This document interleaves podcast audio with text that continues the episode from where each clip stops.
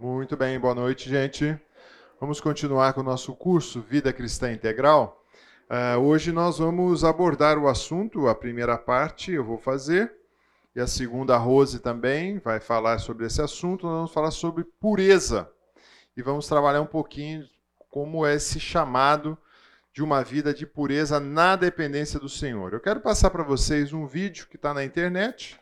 Uh, eu achei um vídeo bem interessante, porque ele trabalha com a ideia do que uh, informações pornográficas faz na cabeça de uma pessoa, tá bom? Então vamos ver esse vídeo.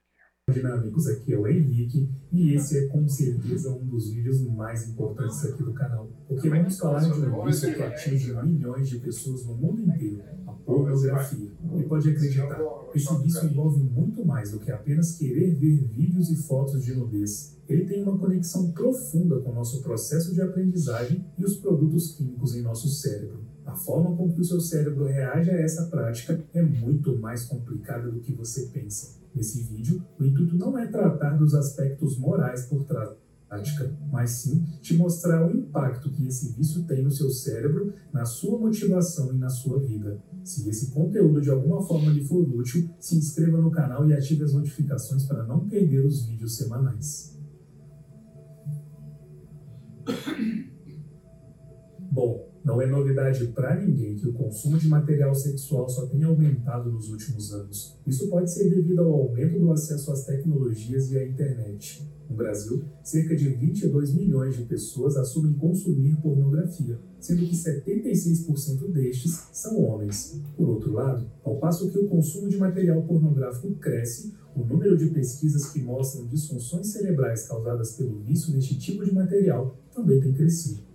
Então, o que acontece em seu cérebro quando você faz uso da pornografia? Quando experimentamos estímulos altamente estimulantes, como o uso da pornografia, o nível de dopamina em nosso cérebro aumenta. Isso é uma novidade para o nosso cérebro. E é aí que os problemas começam. Estamos programados para nos sentirmos atraídos por experiências novas. E os neuro os de prazer no cérebro respondem à medida que nos envolvemos e podemos inclusive superestimular a nós mesmos. É quando vamos além da ativação normal do prazer. E uma vez que essa superestimulação é mantida, nosso cérebro se adapta para encontrar um nível de tolerância. O que antes era uma superestimulação torna-se então um novo normal. O cérebro começa a produzir menos substâncias neuroquímicas prazerosas em resposta ao mesmo estímulo. Então, mais de um estímulo é necessário para recriar a antiga sensação de prazer. E quando não recebemos o estímulo que queríamos, os desejos surgem pelo comportamento. Neste caso, o uso de pornografia pode aumentar para compensar. Uma outra mudança cerebral é a dessensibilização. Assim que o sistema de recompensa normal do cérebro é bombardeado com altos níveis de dopamina, ele começa a desligar-se. Os neurônios receptores de dopamina desligam seus receptores para protegê-los contra a superestimulação, mas o neurônio emissor continua enviando. O resultado é um esgotamento da dopamina e também uma não resposta à dopamina. Quando isso ocorre, você se sente mal.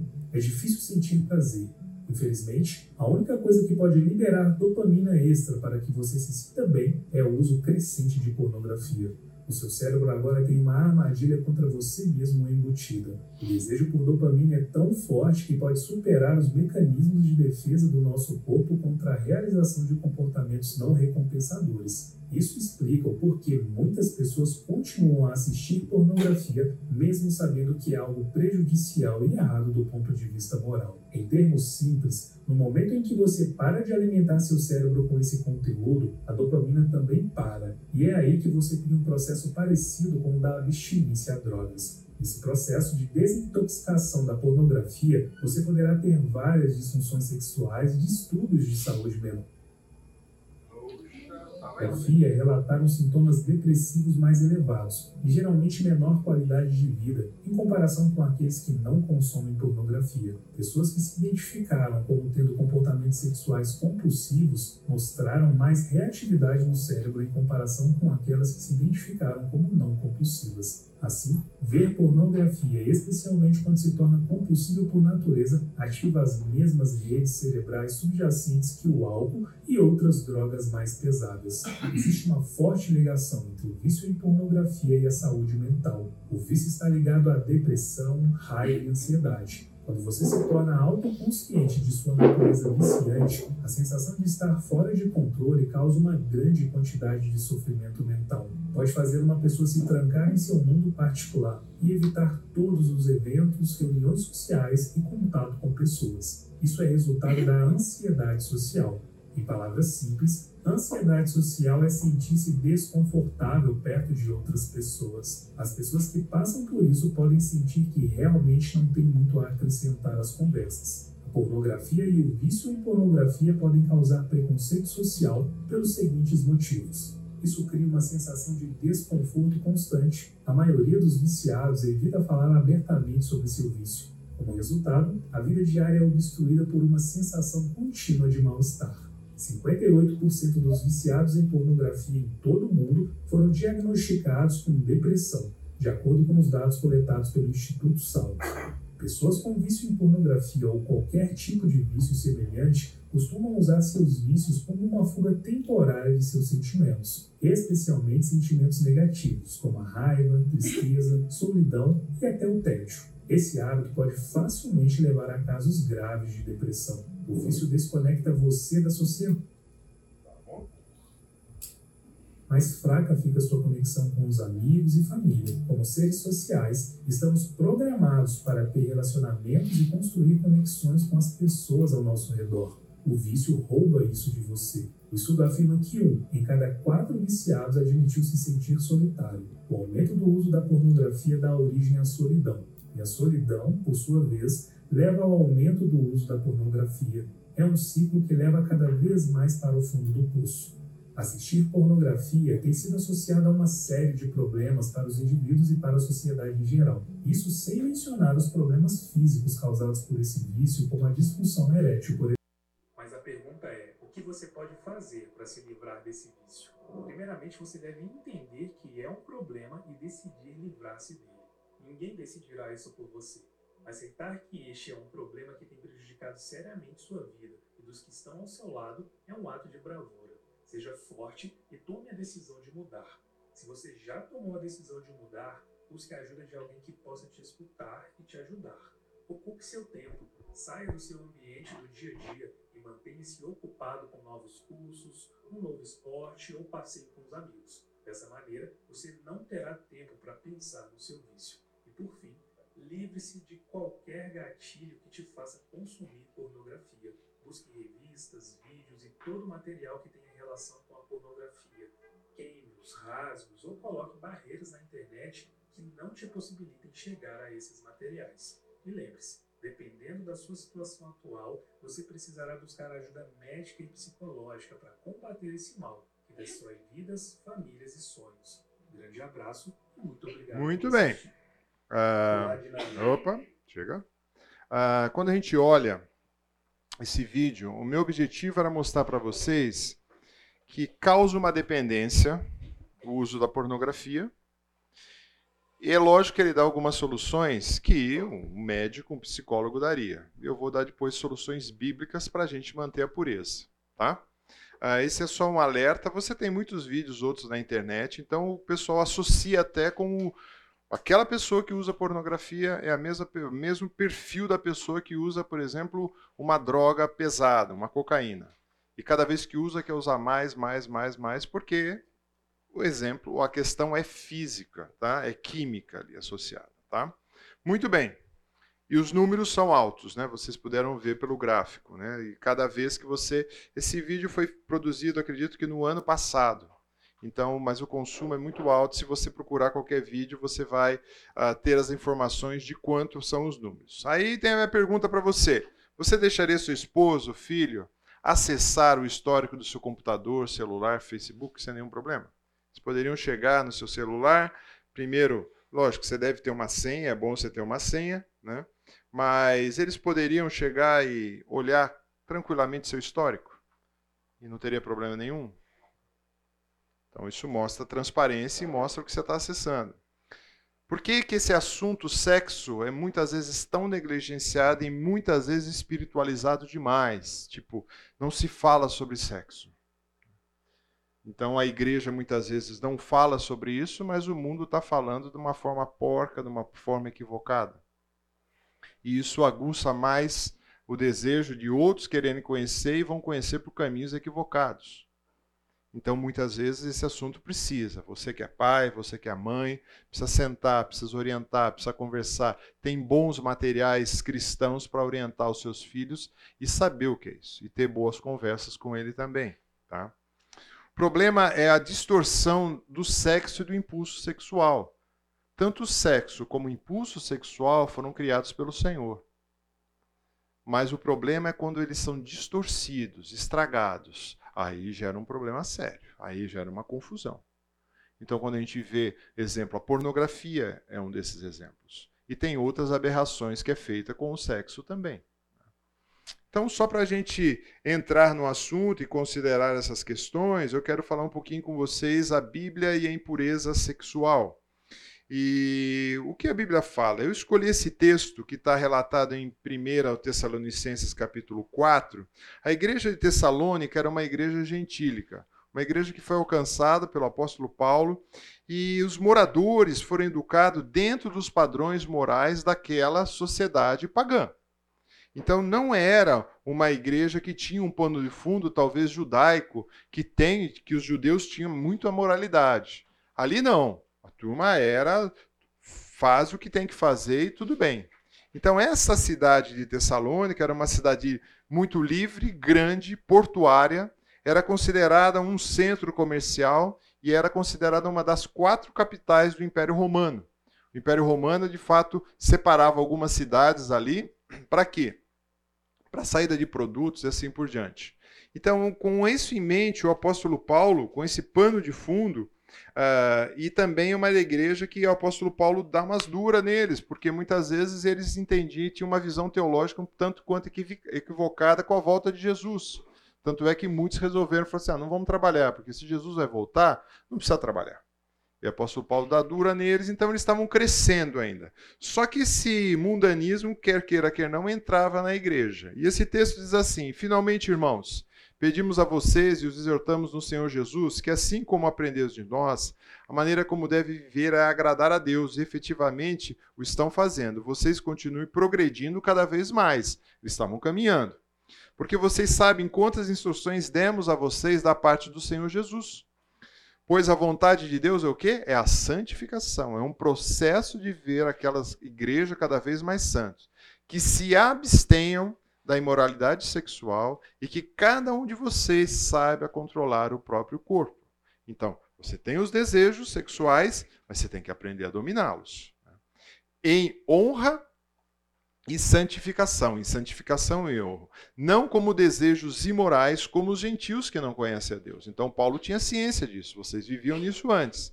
E que nessa matéria ninguém ofende ou defraude o seu irmão, ou seja, não cause nada no seu irmão que ele tenha o desejo ou você quer satisfazer o desejo de forma equivocada. Ah, e por quê? Contra essas coisas, como antes já avisamos e testificamos, o Senhor é que vai julgar ou vingar. Pois Deus não nos chamou para a impureza, mas sim para a santificação. Portanto, quer rejeitais. Ah, deixa eu pegar o último pedaço aqui. Uh, portanto, Deus não nos chamou para a impureza, mas sim para a santificação. Destarde, quem rejeita essas coisas não rejeita o homem, e sim a Deus, que também lhes dá o seu Espírito Santo. Quando a gente olha esse texto, a gente vê algumas considerações. Vai voltar. A palavra que o apóstolo Paulo usa ali é porneia. Porneia significa relação sexual ilícita, adultério, fornicação, homossexualidade, libernismo, relações sexuais com animais. Ele fala assim: se abstenham, né, quando ele vai falar aqui, né? Uh, abstenham da imoralidade, a ideia é porneia. Se abstenha da porneia. E também ele vai falar dos desejos, paixões, cobiça, luxúria. Então fala, saia disso, saia desses desejos. A palavra epitomia, que é essa segunda palavra grega aqui, para desejos, ela no, lá atrás, no começo da utilização, ela tinha uma conotação positiva. O próprio Senhor Jesus, quando ele chega os seus discípulos em Lucas 22, 15, ele fala assim: Eu, Epitumio, eu desejo passar ou celebrar essa ceia com vocês. Não tinha nenhuma conotação sexual e pervertida ali, mas era o desejo, o anseio muito forte. Só que quando a gente sai dos evangelhos, começa a entrar nas cartas, ela começa a ter uma conotação negativa. E aí ela passa a ser sempre associada com cobiça, luxúria ou paixões imundas. E aí o apóstolo Paulo usa isso, falando: olha, uh, esse desejo forte que vocês têm, principalmente ele ficou eticamente mal. Então gira em torno, na realidade, de desejar ou querer algo muito forte. E isso tem a ver, viu, gente, que infelizmente uma das coisas que nós temos que, como filhos de Deus, nós temos algo que é o Espírito Santo em nós. E uma, da, uma das características do Espírito Santo atuando na nossa vida é o domínio próprio.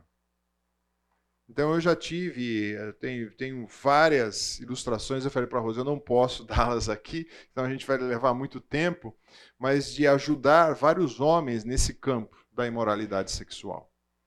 E tudo passa pela falta de domínio próprio, quando deixa seu coração correr solto. Né? Então, esse é o grande problema. Então, quando a gente olha isso, esses desejos, e aí eu associei essa, essa ideia com o que está em Tiago. Diz assim: ninguém ao ser tentado diga, sou tentado por Deus. Então, talvez alguns chegaram com essa, com essa colocação para mim. Por que, que Deus permitiu que eu caísse nessa tentação? Deus não permitiu, amigo. Você que foi atrás. E a resposta está aqui: porque Deus não pode ser tentado pelo mal e a ninguém tenta. Ao contrário, cada um é tentado pela própria epitomia, ou seja, pelo seu desejo, pela sua cobiça. Né? E aí ele continua dizendo: e essa cobiça, esse desejo ardente, é atraído e o seduz, e a cobiça, depois de haver, dá luz ao pecado, e o pecado, uma vez consumado, gera morte. É uma escada descendente. Ou seja, ninguém, não tem desculpa. A sua própria cobiça que te leva para aquilo. Isso pode ser em qualquer área, viu, gente? Pode ser na área também do cara ser ganancioso com as questões financeiras. Ele tem um desejo muito grande, uma cobiça, o desejo ardente de ter aquilo. E aí o que acontece? Aí ele é atraído e seduzido. A palavra utilizada aqui é a ideia de uma armadilha ou de um anzol que fisga. Então, uma armadilha, um anzol, o anzol sempre é mascarado, né? Porque senão o peixe não pegaria um pedaço de ferro boiando na água, né? Tem que ter alguma coisa atrativa. Então, atrai e seduz. E depois que atrai e seduz, o que acontece? Gera o pecado. Até então, quando você está nesse episódio aqui, descendo essa escada, quando chega num momento, determinado momento, você pode até ter a resistência e resistir. Fala assim, não, não vou pecar. Mas normalmente, quando começa a descer essa escadaria aqui, é a famosa ladeira abaixo mesmo. Né? E aí o que acontece? Gera o pecado, dá a luz, concebe, nasce o pecado. E uma vez o pecado consumado, vai gerar o quê? Aí morte. Morte espiritual, não acredito nisso. Pode até levar. Por exemplo, uma pessoa, um homem, cobiça a mulher do outro, o outro fica nervoso, tira o revólver e mata ele. Morreu. Né? Mas aqui tem a ver também com um afastamento, um esfriamento das coisas de Deus. Então, na realidade, é uma, uma escada que vai descer vai descendo. E não adianta a pessoa argumentar e falar assim: não, eu não tive culpa. Tem o um lado externo e nós vamos ver qual a origem desses desejos imorais. Mas a Bíblia vai dizer: é interno.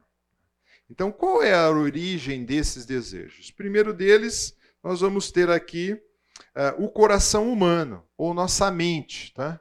Diz lá em Marcos, Dizia: O que sai do homem é isso que o contamina, porque de dentro do coração do homem é que procede os maus desígnios, a prostituição, furto, homicídios, adultérios, avareza, malícia, dolo, lascívia, inveja, blasfêmia, soberba, loucura, e podemos continuar essa lista.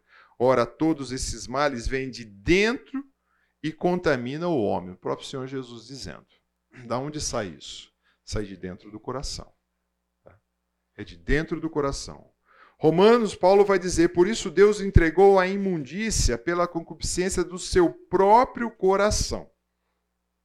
O próprio coração humano é capaz de produzir tudo isso. Porque o coração humano, quando ele produz tudo isso, quando ele está desconectado com Deus e as coisas de Deus, ele vai produzir isso. Há também, quando a gente pode ver, obras da carne, ou o desejo que nós produzimos algo externo. Quando nós realizamos ou queremos fazer algo. Diz assim, ora, a obra da carne são conhecidas. Dois pontinhos. Lá vem. Prostituição, impureza, lascívia. E ele continua a lista e vai em frente. Então, o que a carne produz é diferente do espírito. Ela produz essas coisas.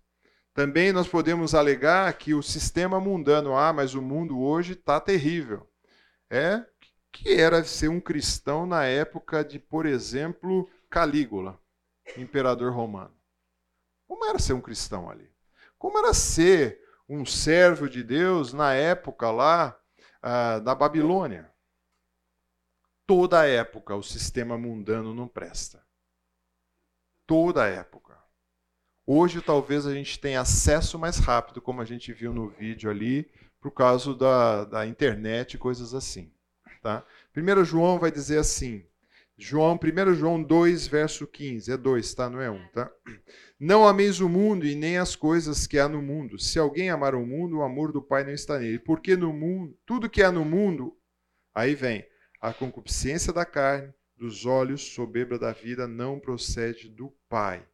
Então, na realidade, o sistema mundano vai cooperar para isso. Então a gente fala muitas vezes, ah, precisa ver o que estão ensinando nas escolas por aí afora sobre educação sexual. Concordo. Não é um modelo bíblico. Mas sempre foi assim e vai continuar sendo, quer seja dentro da escola, quer seja fora da escola, quer seja na TV, quer seja no rádio, quer seja na sociedade como um todo. Esse é o sistema que toca. E o porquê? Jesus disse que o mundo é o quê? jaz no maligno. E também nós temos um adversário, tá? um outro agente externo. João 8,44 diz: Vós sois do diabo, vosso pai, e queres satisfazer os desejos. Ele foi homicida desde o princípio jamais se firmou na verdade, porque nele não há verdade. Quando ele profere mentira, fala do que é próprio, porque é mentiroso e pai da mentira. Então nós temos, na realidade, é, o coração humano as obras que muitas vezes a gente quer produzir, o sistema mundano jogando contra e Satanás ainda querendo atormentar.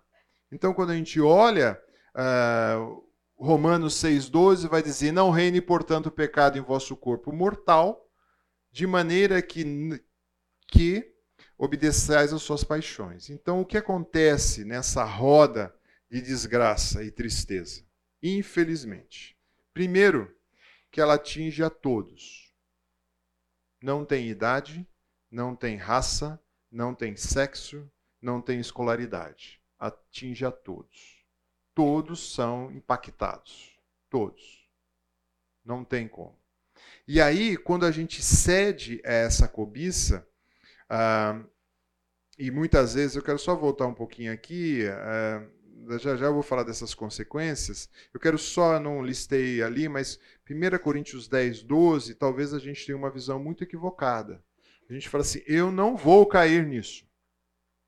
1 Coríntios 10, capítulo 12, diz: Aquele, pois, que pensa em estar em pé, veja que não caia. Ou, em outra na NVI, diz: Aquele, pois, que julga estar firme, cuide-se para que não caia. Todos nós somos tentados nessa área. Todos sem exceção. Não tem idade, não tem raça, não tem escolaridade, todos são tentados nessa área. Né? E as consequências do que cede a cobiça. Aí sim, esse texto de Romanos. Né? Ah. Então, Qual? Estou falando o quê? Não, sobre todas as coisas. É, sobre tudo. Não sobre isso, mas também sobre isso. Tá? Por quê? Uh, todos nós somos suscetíveis. E olhar e falar assim: não, não, nesse pecado eu não vou cair. Mentira, cai. Depois a gente vai dar a solução, tá, gente? Já já chega a solução. Calma, vocês estão. É tentado. Tentado é. Né? Tentado é. é. Quando a gente olha, vem a atração, depois vem a insatisfação, depois vem a fixação, depois entra uma ingratidão, depois há um descontentamento e o último estágio é estágio é obsessão por aquilo. Então por isso que as pessoas vão e afundam naquilo.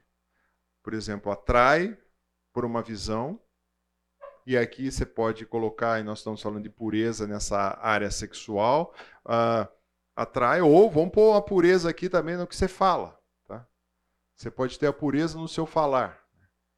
Então, quer um lugar para você ser tentado, vai no estádio de futebol. Todo mundo começa com aquele corinho, com aqueles monte de música, cantando, elogiando a mãe do juiz e assim por diante, e às vezes você se sente empolgado também e vai em frente. Né? É, ser atraído, você vê uma insatisfação. Então, no área sexual funciona assim: você é atraído, você vê uma insatisfação, quer seja pelo seu cônjuge, há uma fixação pela pornografia, você se torna ingrato diante de Deus. Eu não tenho condição de. Dá para fazer um estudo de cada um desses, eu tenho um outro material, não dá para falar agora. Há uma ingratidão pelo aquilo que você tem. Você fica descontente, aí você fica obcecado. E logo em seguida, você cai. Essa é a sequência da cobiça, tá? Solução. Primeira reação. Quando você se defronta com isso e vê que você está uh, muito aficionado ou está cedendo a essas questões. Primeira reação é ter uma reação contrária. Primeiro você precisa confessar os seus pecados. 1 João 9, se confessarmos os nossos pecados, ele é fiel e justo para nos perdoar de todos os pecados e purificar de toda injustiça. Se você não sabe como fazer isso, o material da igreja no site lá tem um guia de confissão, material excelente para você visitar e é ali checar como anda a sua vida. Né? Escolha também uma pessoa confiável para você ir conversar. É uma área difícil. A maioria dos episódios que a gente que eu fui ajudar alguém, era a esposa trazendo o cara amarrado para dentro da sala para conversar. A maioria dos casos. Né? Porque o cara tem vergonha de fazer aquilo. Né? Mas escolha um conselheiro se você está encaminhando para essa área.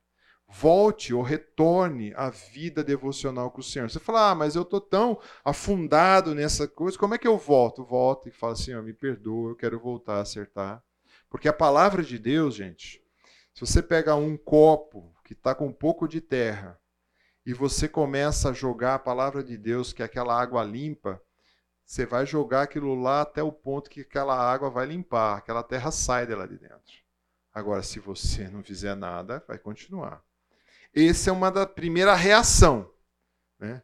quando você está entrando, está sendo atraído. Tem a prevenção. Essa é uma atitude mais externa. Tá? O que, que você previne? as dicas que o camarada deu ali, tá? Dicas humanas. Afastar-se do mundo. Então você vai sair de Campinas, você vai escolher um lugar lá numa montanha, escondido. Uma vez uma senhora falou isso para mim. Falou assim: "Ah, eu acho que eu sou muito pecadora, eu vou fugir. Eu vou lá um monte, vou morar escondida numa casinha lá". Eu falei: "Só tem um problema". A qual? O seu coração está indo junto. E não, então não adianta você se esconder. Então não tem como você se afastar do mundo. Porque lembra, o mundo é um dos elementos, mas tem o seu coração. Autocontrole também, né? Tem uns que vão falar, não, vou tomar banho frio, vou fazer exercício físico, vou fazer isso, aquilo. Ah, não vou passar mais, né? Conhecia professor que não estava num caminho assim, ele sabia que tinha outdoor de uma mulher insinuante, ele ia fazer outro caminho, gastava mais gasolina para não passar ali. Pô, mas se na rua tem uma mulher insinuante, o que, que adianta se te, te saiu do outdoor e caiu ali? É, pode ajudar? Pode. Né? Você tem é, barreiras no computador que você coloca, você tem um monte de coisas externas. Então, para essas coisas externas, eu acho que é tão eficaz como você falar isso, eu vou tomar o Guaraná pureza, né? É, que vai resolver todos os meus problemas. Eu acho que essas coisas externas, essas barreiras externas são tão efetivas como esse. Esse é um Guaraná que eu tive a oportunidade de tomar quando estava com um grupo lá em, em, Florianópolis e nós pedimos. Gente, você imagina algo doce. Põe o triplo, doce. Mas ele chama pureza, existe até hoje. É, então eu quis trazer a ideia do pureza, porque vamos tomar pureza assim a gente fica puro. Vou fazer exercício físico, aí eu não peco. Será? Acho que nunca funcionou. No começo da igreja, o pessoal tentou isso. O pessoal se fragelava, o pessoal fazia um monte de coisa para tentar expurgar os seus pecados. Agora, para mim, a prevenção está aqui. É de dentro para fora. É onde vai trabalhar no seu coração. E o texto de Tessalonicenses, ele vai dizer lá, todo aquele texto que a gente leu já, tá? Mas ele vai dizer: cumprindo a vontade de Deus Verso 3: Pois essa é a vontade de Deus, o quê? A vossa santificação. Então, quando eu começo a trabalhar dentro do meu coração, depois que eu confessei meus pecados, depois que eu tratei meus pecados, né, eu falo, Senhor, eu quero levar uma vida de santidade, eu quero levar uma vida de pureza, me ajuda nisso. Então, é constantemente. É bacana a gente ver em Jó, capítulo 31, se eu não me engano, verso 1, Jó estava o pó, viu, gente? Ele perdeu tudo. E ainda ele devia estar tá bonito. Que ele se coçava desde a planta do pé até o alto da cabeça com um pedaço de, de louça ali, de, de telha ou de barro, porque de tanta coceira. Você imagina a situação de Jó. E ainda ele fala assim: Farei um pacto com os meus olhos, de não fixar meus olhos numa donzela. Ou seja, ele ainda estava olhando com o coração impuro para mulheres que passavam na rua. Então não é o aspecto interno, é o coração que precisa ser tratado. É o coração que precisa ser tratado. Uh, andar também em instruções que foram recebidas. Foram, nós recebemos muitas instruções. E aí o texto bíblico, só esse texto de 1 Tessalonicenses, vai nos dizer como a gente deve andar nessas instruções que foram dadas. Todos vocês recebem muita instrução no nosso meio. Então, a gente pode até usar a expressão que, ah, creio, o apóstolo Paulo disse: vocês são indisculpáveis, né? Vocês têm muita instrução. Vocês têm muita instrução nesse nosso contexto de igreja. Né? Então, ande nessas instruções já recebidas. Colossenses 3, eu gosto muito desse texto. Quem pode ler? Ah, tá aqui, eu vou ler, vai. Portanto, 3:1. Portanto, se fosses ressuscitados juntamente com Cristo, buscais as coisas lá do alto, onde Cristo vive, assentado direito de Deus. Pensai nas coisas do alto, não as que estão aqui da terra. Porque morreste, a vossa vida está oculta juntamente com Cristo em Deus. Quando Cristo, que é a nossa vida, se manifestar, então também seremos manifestados com Ele em glória. A ideia é: a gente busca as coisas do alto? No nosso dia a dia, ao acordar de manhã, a sair para o trabalho, no meio do trabalho, no meio do dia, no final da tarde, quando você volta para casa, você levanta a cabeça e olha para o alto e fala: estou buscando as coisas do alto ou estou buscando as coisas aqui? Estou correndo atrás disso aqui. Então a gente precisa ser atento e buscar as coisas do alto. Se a gente não fizer isso, com certeza o mundo vai te engolir e vai ter propostas sedutoras em todos os aspectos. Gálatas capítulo 5 vai dizer assim: Digo, porém, andai no espírito, e quando se anda no espírito, o que acontece? E jamais satisfareis a concupiscência ou o desejo da carne. Portanto, vivam pelo espírito e de modo nenhum satisfazeis os desejos da carne, diz a NVI. Então, quando a gente vive ou andai, é uma ação diária e constante. Eu estou no dia a dia, na minha caminhada, eu quero andar no espírito. Então, todos vocês, como eu disse, o instinto ou o, é, o instinto que eu ia falar. O impulso sexual foi dado por Deus. E você sabe disso. Tem dias que você acorda mais aflorado para essa área. Não tem jeito. É nesse dia que você tem que intensificar o olhar mais para o alto andar no Espírito. Senhor, hoje peço que o Senhor me ajude. Memorize versículo, escreva versículo, limpe sua mente, trabalhe com sua mente. Porque se você deixar a sua cabeça levar, ah, vai fazer estrago, vai fazer estrago. E o que eu achei muito interessante é que esse verbo andar é uma ação habitual. Não é algo, não, eu ando com Deus. Não, eu continuo andando com Deus e na minha caminhada eu vou continuar fazendo. E ele vai dizer: e jamais satisfareis, é uma promessa futura que está em jogo. E também aprender a amar. Por quê? O oposto da cobiça é o amor, gente. O amor ágape, o amor doador, ele é o oposto da cobiça, porque a cobiça ela está voltada aos desejos de satisfazer os meus impulsos, ele está voltado basicamente para me satisfazer. E quando a gente aprende o amor doador, muda de figura. Então, aquele que está casado vai procurar ver como satisfazer a sua esposa, e a esposa ao marido. É assim que funciona. Então, quando a gente olha e não servir, aí você fala, ah, mas e que aqueles que são solteiros, o que, que eles vão fazer? Vão aprender a servir ao outro vão aprender a se envolver em serviços, vão aprender a, a, servir, mas no contexto da igreja, encher sua agenda de coisas que o Senhor seja honrado e glorificado. Então, quando a gente pensa nisso, quando a gente começa a ter o amor verdadeiro, ele, além de, como diz em João, o verdadeiro amor lança fora o medo, mas também ele é um excelente antídoto. Tá? Para quê? Para a cobiça, para os desejos.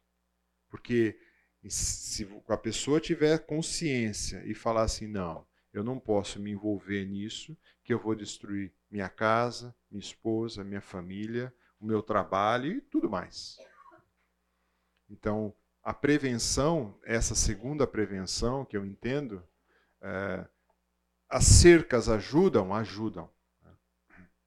É, e no, no vídeo ele fala de uma coisa que é um gatilho, né? É, o gatilho é muito interessante. Eu tinha um tio que ele fumava desde os 12 anos de idade. Quando ele chegou a 60, ele contraiu um. Bom, o pulmão dele era preto, né? Era duas coisas horríveis assim, preto. Nem respirava direito. Ele teve um câncer, e aí, não no pulmão, mas no nariz, na pele, ele resolveu parar de fumar. E aí, toda semana ele resolvia um dispositivo para parar de fumar, bala. Aí comprava um pacote desse tamanho de bala assim, chupava todas aquelas balas e continuava fumando. Aí depois, cada, cada semana era uma coisa e não conseguia. Até que ele descobriu qual era o gatilho dele. Qual era o gatilho? Em cima da casa dele, na casa da mesa dele, tinha um bu, uma, café, uma cafeteira, uma térmica de café. Que ele fazia de manhã, e de manhã ele tomava um gole e acendia o cigarro. No meio do dia ele tomava outro gole de café e acendia o cigarro. Depois do almoço, o café dava vontade de fumar. Aí ele tirou o café, ele parou de fumar. Mas também já estava morrendo, né? já não resolveu muito. Né? Ah, mas existem gatilhos que a gente tem que saber. Tem gatilhos que a gente tem que descobrir muitas vezes. Né? Às vezes você sabe que às vezes aquele canal ali, você fala, hum, esse canal aqui é algo problemático. Não assina aquele canal, sai daquele canal, não assista a TV, o vídeo, coisas assim. Então, os gatilhos ajudam. Concluindo, primeiro, conheça a sua vulnerabilidade. É a história do gatilho. Conheça. Segundo, tá? todos nós somos tentados. Em maior ou menor escala, mas somos. Tenha humildade para reconhecer esse pecado. E confesse esse pecado destacar o outro e não a si. Então a ideia é eu preciso exaltar o outro, a ideia do amor. E também tem um coração, e aqui é a mente, tratável diante do Senhor. Lembrando, todos esses pecados, eles são tratáveis com a palavra de Deus. Todos. Eu conheço muitos que felizmente entraram nessa e saíram pela graça de Deus, pelo poder de Deus diante da palavra de Deus. Você tem um minuto para perguntar. Quer perguntar alguma coisa? É rápido, né, gente? Então vamos fazer um intervalinho. Então vamos lá, pessoal. É, eu vou falar agora da parte feminina sobre a pureza sexual. E, e essa parte ela fica quase que um tabu, né? É, parece que quando a gente fala de, de pureza sexual, a gente só fala para homens, né? principalmente nas igrejas. Né? Então é muito difícil é, até a gente encontrar material para falar para as mulheres. Eu tive bastante dificuldade para encontrar material para falar para as mulheres. Isso não significa que as mulheres não pecam nessa área, tá? Só significa que é, não se fala sobre isso, né? Uh, eu falei para o Wagner, falei, eu, ele falou assim: ah, não vou ter tempo de contar algumas ilustrações, mas eu queria dizer para vocês o seguinte: é, em 2021, é, com a questão da pandemia, a, nós tivemos. Você lembra, o Yuri, a quantidade de procura uh, no, no Posso Preciso de Ajuda? Foi gritante a, a, a quantidade de aconselhamentos que nós tivemos online de pessoas não do Brasil inteiro, do mundo inteiro. Tinha gente de outros países até que pediam aconselhamento online. E eu lembro que foi passado para mim um caso que para mim tinha sido inédito. Era uma pessoa que não era de Campinas, nem da região, era de um outro estado. E era uma mãe desesperada com uma filha de nove anos lendo pornografia. E a, a criança, né, gente? Nove anos, criança. Uh, durante a pandemia, a, a irmã, na verdade, que percebeu que a menina lia um livro atrás do outro, um livro atrás do outro, e os pais estavam assim: nossa, mas como ela está dedicada nessa pandemia, né? Meu Deus, como ela é uma leitora assim fantástica. E a irmã mais velha um dia se deteve nas páginas do livro para ver o que ela estava lendo e falou assim: Mãe, você já viu o que ela lê? Porque o que ela está lendo é, são romances eróticos. E a mãe, elas eram de uma igreja presbiteriana, e a hora que a mãe se deteve para ler o que ela estava lendo, ela ficou chocada com o que a filha estava lendo. E aí ela conversou com a filha e a filha ficou num alívio, porque a filha falou assim: Eu estou viciada. Eu, a hora que vocês vão deitar, eu leio a noite inteira. Eu não consigo dormir. Ela estava realmente assim, é aquilo que aquele vídeo falou. Ela estava num sistema que ela não conseguia parar de ler. Nove anos. Nove anos. Então, é, na questão feminina, é muito sutil a forma como a pornografia entra nas nossas casas. Né? Ah, o mundo ele conseguiu atrair a mulher de uma forma diferente. Ele, come, ele conseguiu atrair a mulher com o lado romântico. Então começa com o romance. Então, por exemplo, as séries, os filmes, a literatura, ela começa sempre romanticamente. Depois que a mulher está já envolvida com aquela toda aquela história, aí eles começam a colocar as coisas mais tórridas e mais uh, crescentes. Uh, eu me lembro, por exemplo, de um pai, uma certa noite, num domingo à noite, isso já tem uns 15 anos, ele me liga desesperado, ele fala assim: minha filha tem a prova de um texto amanhã de manhã e eu não vou deixar ela fazer. É um, é um conto de fadas, mas é o seguinte: é um rei que sai de casa porque a rainha era muito má e quando ele vai na floresta para aliviar a cabeça, que ele está muito triste, ele encontra uma doce menina, muito amorosa e tudo mais. E a rainha má vai atrás dele. Vocês já viram onde a história vai parar, né, gente? A menina tinha sete anos e era um conto de fadas que ela tinha que torcer para a rainha má morrer. Só que a rainha má era o quê, gente? A esposa.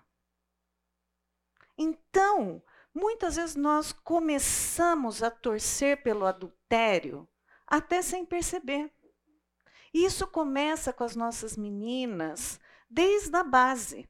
Né? Muitas meninas, eu lembro uma vez uma mãe falou assim: Ah, você viu algum problema assinar de presente de 15 anos? Como é que chamava aquelas revistinhas? Capri... Não, não era, era uma pequenininha. Sei lá. É capricho, né? Que acho que vinha. É. Eu falei assim, gente, é essas revistas, elas ficam já instigando todo o lado sexual. Então a gente precisa tomar cuidado com estas coisas, porque é muito sutil. Então a relação com a pornografia feminina, ela não pode ser negada. Ela só é de uma outra forma de uma forma mais velada, mais bonitinha. Ela é apresentada para as mulheres. 9,4 milhões de mulheres acessam sites pornográficos diariamente. Destas, 17% admitem ser viciadas em pornografia. E 70% delas admitem que acessam pornografia, mas elas mantêm segredo. Então, fica difícil tratar, né? fica difícil tratar. Os homens ainda acho que não conseguem esconder tanto, né? Porque a mulherada pega eles no pulo, né? Uh, David Polisson ele tem essa frase aqui que fala: muito frequentemente o ensino acerca do pecado sexual considera e foca apenas nos conflitos dos homens. Mulheres sedutoras podem ser vistas como fonte de tentação para os homens. Roupas provocantes, participação na produção porno de pornografia, a tentadora no trabalho, a prostituta. Mas as mulheres frequentemente escapam do radar quando o assunto é a luta contra a luxúria. A luxúria erótica pura é vista como um dos problemas tipicamente masculinos. Como diz um ditado comum, 95 dos homens luta contra a luxúria e os restantes 5 são estão mentindo. Mas quando a 100% das mulheres que se sentam nas igrejas sejam seja lutando secretamente, sejam secretamente confiando que não cairão na tentação. Né? Então, muitas vezes nós mulheres, nós negamos que temos problemas com isso. E quando Wagner falou, né, aquele que pensa que está em pé, todos nós somos tentados. Né? A única coisa, gente, é que a gente é, aumenta o peso do pecado. Né? A gente classifica como pecado diferente, muitas vezes, uh, o pecado sexual. Né? E nós não podemos, porque Cristo morreu por, por ele como morreu por qualquer outro pecado. Né? Eu achei engraçado o vídeo mandando procurar terapeuta, isso, aquilo, e nós temos a solução em Jesus Cristo para o pecado, né? Nós não podemos ignorar o pecado, o, o problema de mulheres terem problema com pornografia também. Porque se a gente ignora, nós não temos como advertir as nossas irmãs contra esse pecado. Né? Nós também não podemos é, ignorar, porque nós temos algumas que já podem estar escravizadas. Com, comecei contando a história da menina de nove anos. Nove.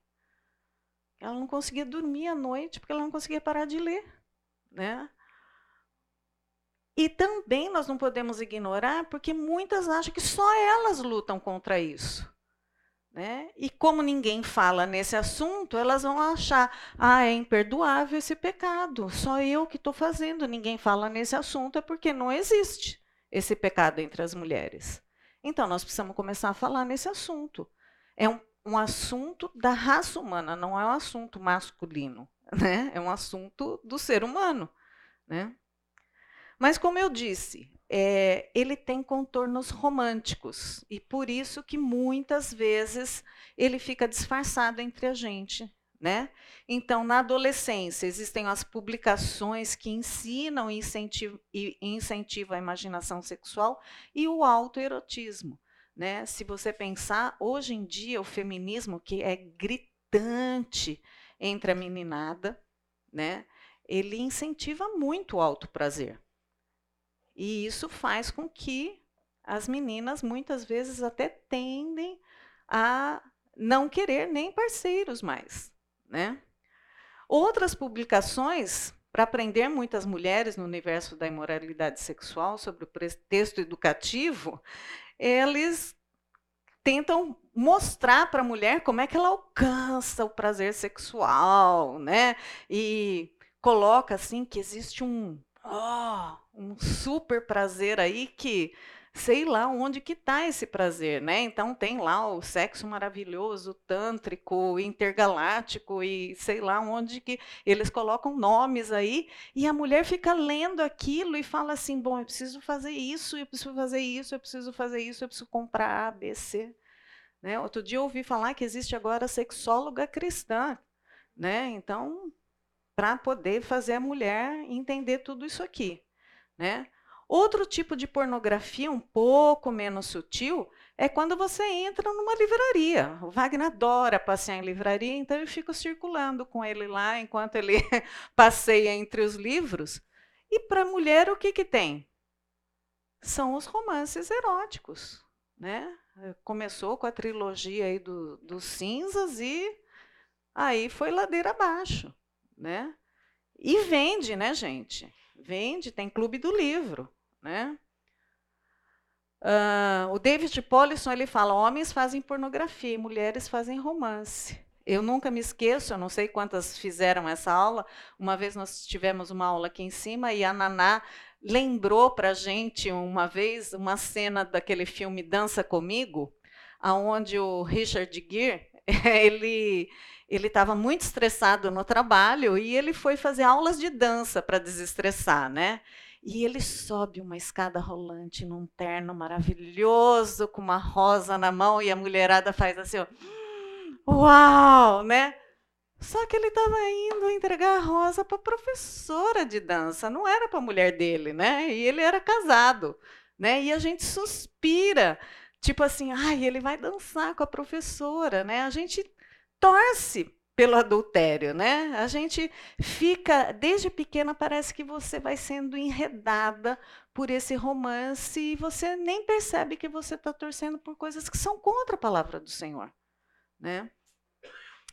Então, essas versões femininas é, para a pornografia, que elas são românticas, sexuais, né? O David Polisson ele fala que são como panos de chão sujos. E eu concordo com ele, porque eles parecem bonitinho, mas eles são é, muito sujos. Né?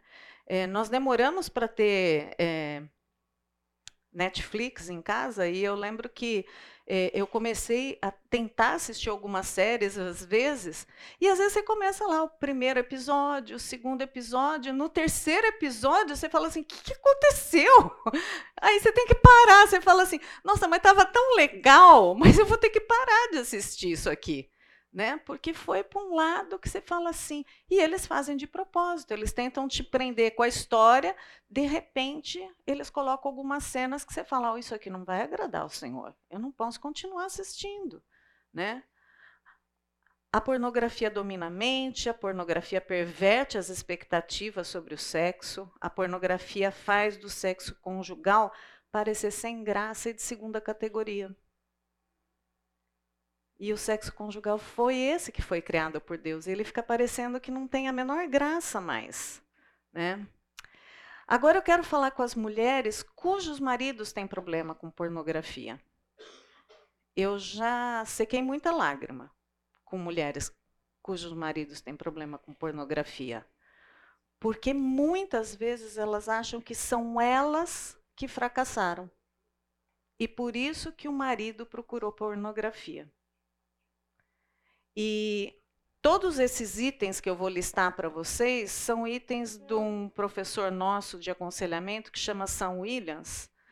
E, e ele dá uma série de, de conselhos aqui para mulheres que estão nessa situação. Né? Primeiro deles, ele fala: você não é o problema, mas também não é a solução. Eu lembro que teve um casal que nós estávamos ajudando, eu e o Wagner, e o Wagner falou: e aí, como é que está a questão da pornografia? Perguntou para o rapaz. E ela respondeu: falou assim: ah, nós estamos tentando ficar firme.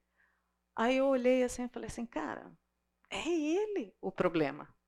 Esse problema é dele, né? Então, não é nós, né? Então, a mulher precisa lembrar disso.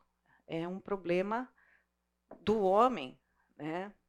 Não seja uma avestruz. Não fique ah, puxa vida, eu vou fingir que eu não vejo, porque afinal de contas, é melhor, muitas mulheres já ouvi falar isso, é melhor ele numa tela, porque pelo menos ele não está consumando o ato. Só que o que, que a palavra de Deus fala?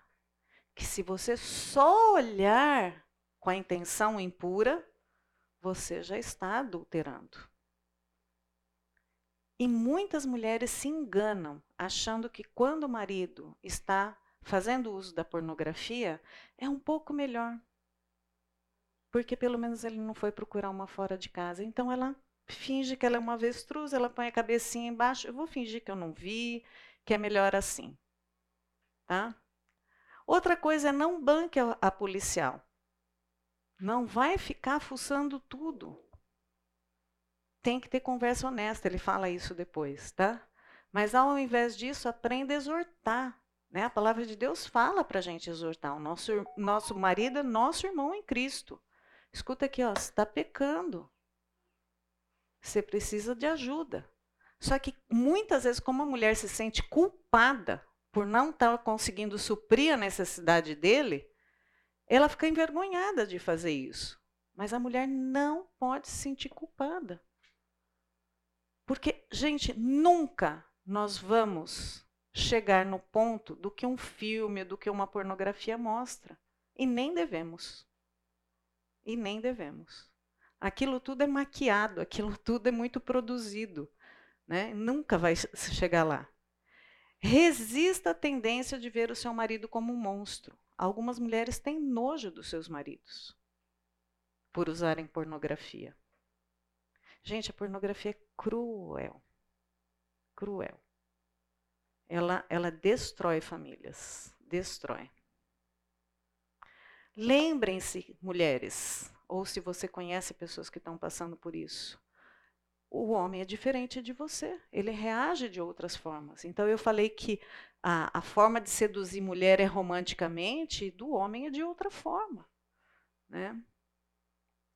Seja honesta sobre ele com a sua dor e ódio. Mas, ao mesmo tempo, não se perca nisso, não fique o tempo todo odiando. Eu lembro que teve uma moça que eu ajudei e que ela falou assim: Ah, eu acho que esse é o fardo que eu tenho que carregar. Eu falei assim, querida, você já falou para ele como você se sente? E eu incentivei ela a escrever uma carta para ele de como ela se sentia de saber que ele estava tão enfiado na pornografia. E eu lembro que ela demorou muito tempo para ela escrever uma carta para o marido, falando até de como ela não conseguia vê-lo como um homem ou um pai uh, suficientemente autoridade até para instruir os filhos em várias áreas, né? E parece que foi depois que ela leu essa carta para o marido que ele colocou todas as forças para sair da pornografia, porque até então ela tentava mascarar que não era um problema que estava afetando tanto ela, que parece que ele não lutava com todas as forças. A hora que ele se deu conta do estrago que ele estava fazendo no coração daquela esposa, é que ele resolveu arregaçar as mangas e falar: opa, eu vou ter que acertar isso aqui, eu vou perder minha, minha mulher com essa situação. Então tem que ser honesta. O quanto está doendo, o quanto eu estou te odiando por você fazer isso, mas ao mesmo tempo você não pode ficar presa nisso, né? Porque senão quem está pecando depois é você. Esse é um outro problema. Eu lembro uma moça novinha, pouquíssimo tempo de casada. Aí ela falou assim: ele faz exigências sexuais. Meus queridos, o que se passa num lugar de pornografia não pode passar num leito sem mácula. A palavra de Deus fala que o nosso leito é sem mácula. Não tem como você querer suprir as necessidades que seu marido vê num vídeo. Não tem como.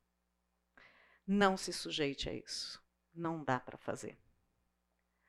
Outra coisa, não encubra histórias dele. Precisa ser contado. Vai precisar de ajuda. Olha, meu casamento vai naufragar. Meu marido está envolvido, está viciado, está perdido na pornografia. Eu preciso de ajuda. É lógico que não é com qualquer um, tá, gente?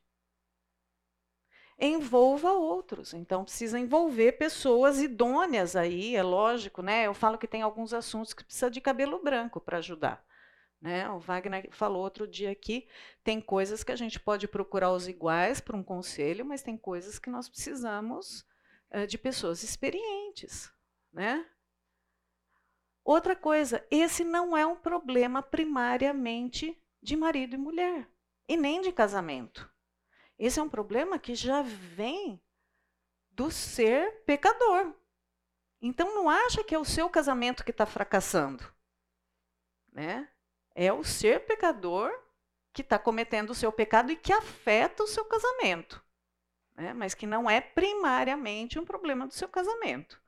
Né? Então, essas são algumas dicas para as mulheres cujos maridos estão vivendo na pornografia. Uh, aqui tem um assunto muito delicado. Né? Se mar... Opa, para onde foi isso aqui? para muitas vezes alguns casais falam que se estiverem vendo pornografia juntos não tem problema. Porque, afinal de contas, ele é meu marido, e se a gente estiver junto nessa história, é até legal, porque dá uma esquentadinha no nosso romance. E eu fico com essa ideia aqui do John Piper, né? Ele fala o seguinte: esse ato de união sexual entre marido e mulher é o ápice dos prazeres conjugais, que representa os prazeres puros e santos entre Cristo e a igreja. Esse é o significado da relação sexual. E aí ele diz ainda: quando a Bíblia diz, marido, amai a vossa mulher como Cristo amou a igreja, é inconcebível que os prazeres que Cristo tem com a igreja sejam despertados e estimulados com uma prostituta para que a energia esteja fluindo entre eles. Deu para responder a pergunta, então? Então, meus queridos, tomem cuidado. Já escutei assuntos de mulheres cristãs que não tem problema a gente ver aquele seriado mais picante com meu marido, isso vai estimular nosso casamento. Dobra o seu joelho se o seu casamento está meio frio e ora. Não tem ninguém melhor para aquecer o seu casamento do que o Senhor. Ninguém melhor. John Piper ainda fala: Você me escolheu acima de todos os outros. Você é a única a quem eu celebro com prazer puro e imaculado. Não tenho olhos para ninguém além de você. Não corro atrás de outras mulheres na minha mente ou no meu corpo. Sou totalmente dedicado a você com a minha mente, com os meus olhos, com o meu corpo. Só você é o meu prazer. É assim que o Senhor Jesus se relaciona com a sua noiva. É isto que nós fazemos no altar. Isso aqui eu falei que o Wagner, isso aqui é um voto bonito, né? Num casamento. Daria até para copiar. É isso aqui, na hora do ato sexual, é com você. Eu te escolhi. Eu não quero outro. O meu corpo e a minha mente estão com você. Cristo não divide o prazer dele sem ser com a noiva dele, que é Cristo, e é, que é a igreja. Então, esta é a ligação que nós temos. Né? Então, tomem cuidado, tomem cuidado. Nós estamos sendo muito contaminados, muito. Tudo está ficando muito natural. Começa lá com a menininha de nove anos. Começa lá com o conto de fadas da criança de sete anos, por isso que eu quis contar para vocês. Começa lá com a série que tem três capítulos super interessantes e que você não quer deixar de assistir, só porque tem uma cena. Então a gente vai ficando muito seduzido. E mulheres, normalmente nós que vamos cedendo, tá? Então tome cuidado. Tome cuidado com isso. A sua casa, seu lar tem que ser um lugar puro. Puro.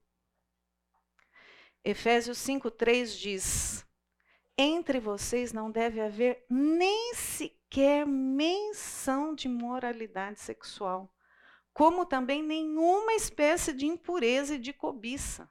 Nem menção. Nem menção, gente. Porque isso é próprio dos santos. Né? E aí, é, vocês podem falar assim, nossa, Rose, mas é muito radical isso, né? Gente, ou nós somos 100% de Jesus, ou nós não somos. Jesus não espera da gente menos do que 100%. Não espera. Não existe cristão meia-boca. Cristão meia-boca não é. Nós temos que ser 100%.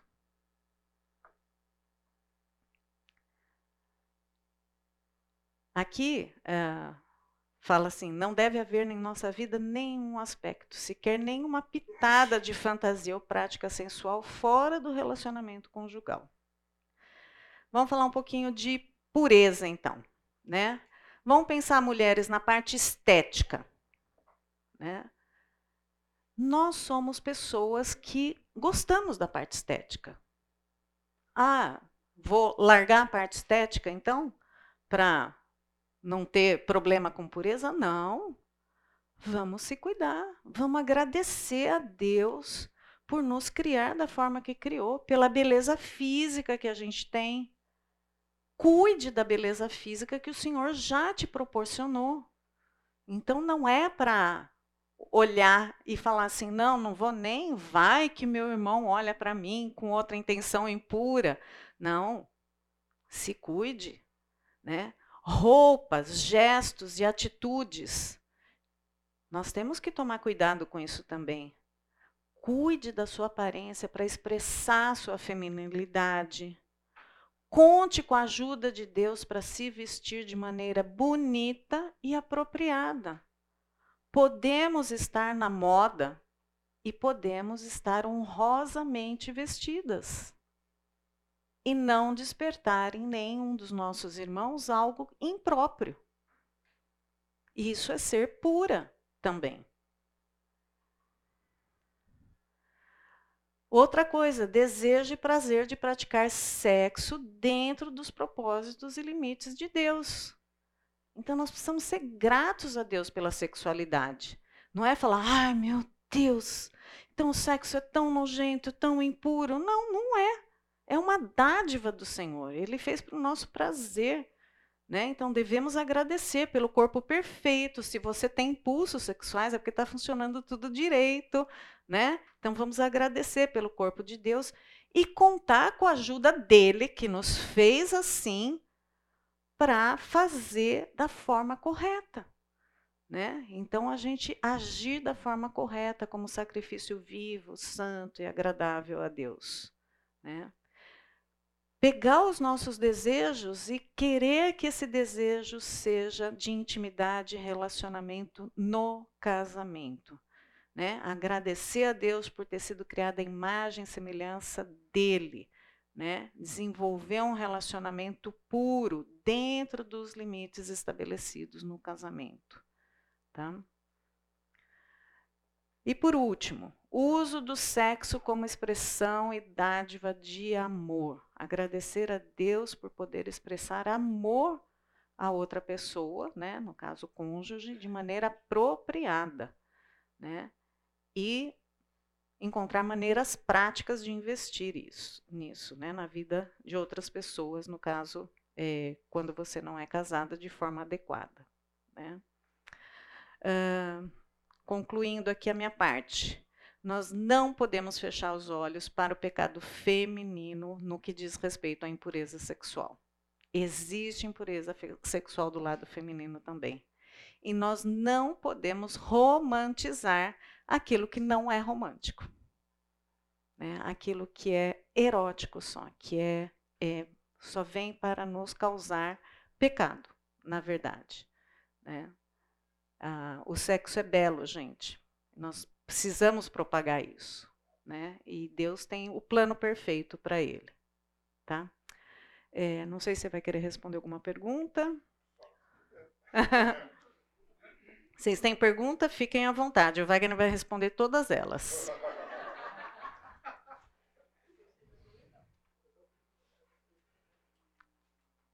Esse assunto ninguém quer perguntar porque fica com medo de se expor, né? Só a gente se expõe aqui na frente, né? Vocês são. Eu tenho.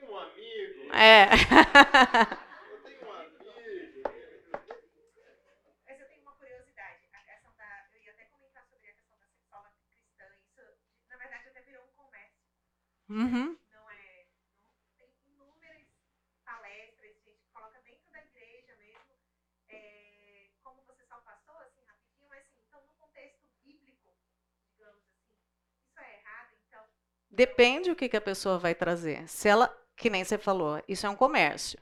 Se ela for trazer é, alguma coisa que não é bíblico, que é comercial, eu acho que é errado. Eu acho que é errado. Né? Ela tem que trazer princípios bíblicos. Né? Não tem nada que a Bíblia não, não permita. Agora, é, o que eu devo conversar sobre sexo é com essa pessoa com quem eu casei. Eu não vou discutir com você minha vida sexual. Eu tenho que discutir com ele minha vida sexual. Como é que tá para você? O que é bom, o que é ruim? Agora eu vou discutir em público numa palestra? Essa pessoa não sabe da minha particularidade. Quem é ela para dizer algo? Né? É, eu costumo dizer, por exemplo, né, que nem as mulheres que têm, é, muitas vezes já estão na menopausa, que de, diminui o seu desejo sexual. Gente, nós temos o melhor método para melhorar isso. Ore. Ore. O Senhor, Ele quer que eu supra o meu marido. Então não tem hormônio nesse mundo não tem brinquedinho nesse mundo que vai me ajudar mais do que a oração, porque eu amo ele de tal forma que eu quero suprir a vida do meu marido. E isso faz com que a pureza no nosso lar continue. Né? Então nós esquecemos que Deus é o Deus que criou o sexo e que quer manter o meu lar puro, o leito sem mácula. Por que, que eu preciso de alguém no meio da minha vida, sem ser o Senhor? Aquele que criou o sexo. Por que, que eu não trago o Senhor para ele? Senhor, está difícil, ando sem vontade. Reavive isso. Por que, que eu, eu, eu recorro a outras coisas para apimentar e não ao Senhor para apimentar? Senhor, reavive isso, me estimule. Por que, gente? Porque isso é um tabu se é criação do Senhor. Eu não tenho vergonha de falar disso. Fala. Cuidado, hein?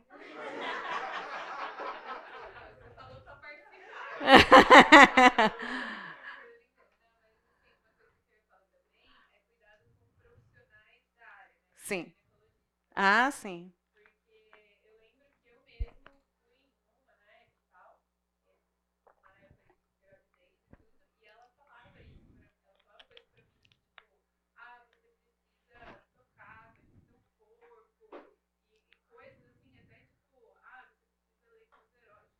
Uhum.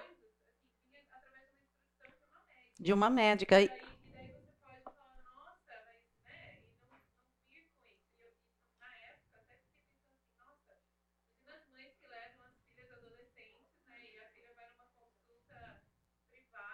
Uhum.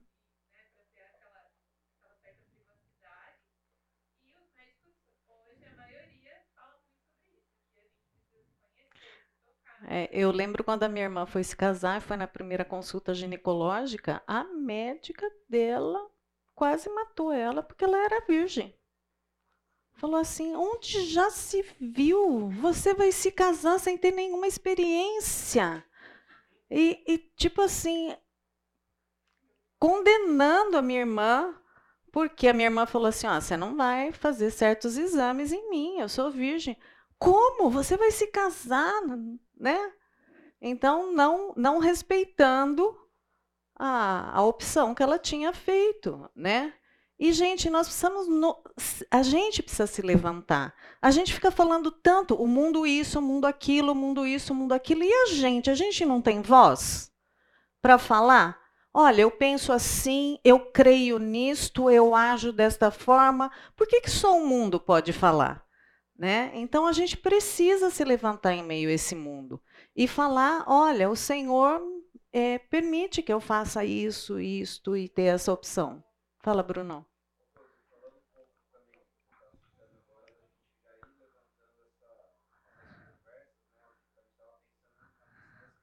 Uhum. Bem cedo.